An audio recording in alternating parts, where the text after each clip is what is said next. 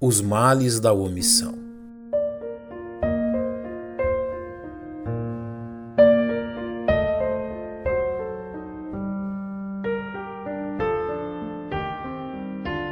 Observar o mau exemplo do rei Acabe serve de vigoroso alerta aos filhos de Deus, que têm se comportado de forma indisciplinada quanto à vida cristã.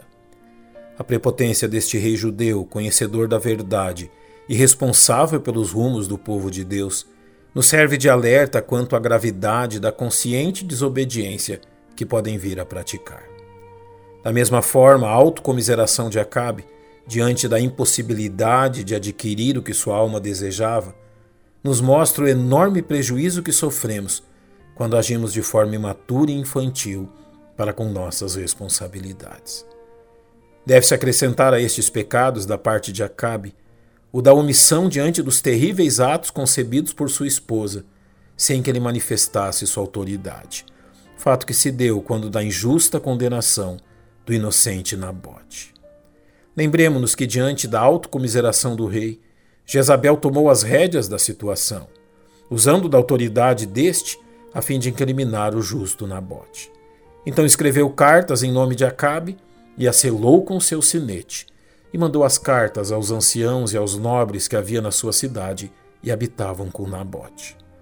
Acabe não somente consentiu que sua autoridade fosse usada para um intento maligno, como forneceu os meios a fim de que o mal fosse praticado.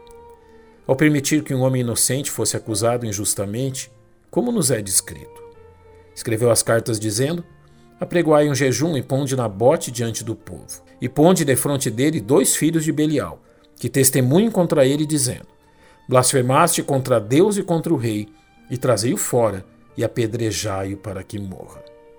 Acabe não somente se omitiu diante da falsa acusação sofrida por Nabote, como nada fez a fim de evitar sua condenação. Então vieram dois homens, filhos de Belial, e puseram-se de fronte dele. E os homens, filhos de Belial, testemunharam contra ele, contra Nabote, perante o povo, dizendo: Nabote blasfemou contra Deus e contra o rei, e o levaram para fora da cidade, e o apedrejaram, e morreu. Em momento algum, vemos Acabe protestando, se levantando contra o que sua esposa estava fazendo. Pelo contrário, ele se alegrou com o resultado da sua omissão. E sucedeu que, ouvindo Acabe que Nabote já era morto, levantou-se para descer para a vinha de Nabote, o gisraelita, para tomar posse dela. Quão importante é que reconheçamos Quão inadmissível é aquele que lidera uma nação ou um lar, permitir ou até mesmo fornecer os meios para que a palavra de Deus seja desobedecida debaixo de sua autoridade. Jamais um homem que serve a Deus deve permitir que sua casa, seu veículo ou seu dinheiro, que devem ser consagrados ao Senhor, sejam usados de forma ímpia e pecaminosa.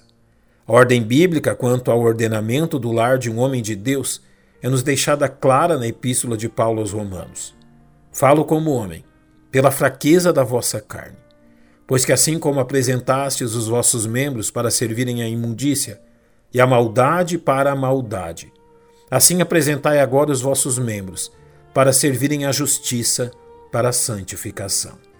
Ao invés da pecaminosa omissão, o homem de Deus deve praticar o responsável ordenamento de seu lar, a fim de que o Senhor seja honrado por sua esposa e filhos assim como pela atitude responsável daquele que prestará contas de sua mordomia.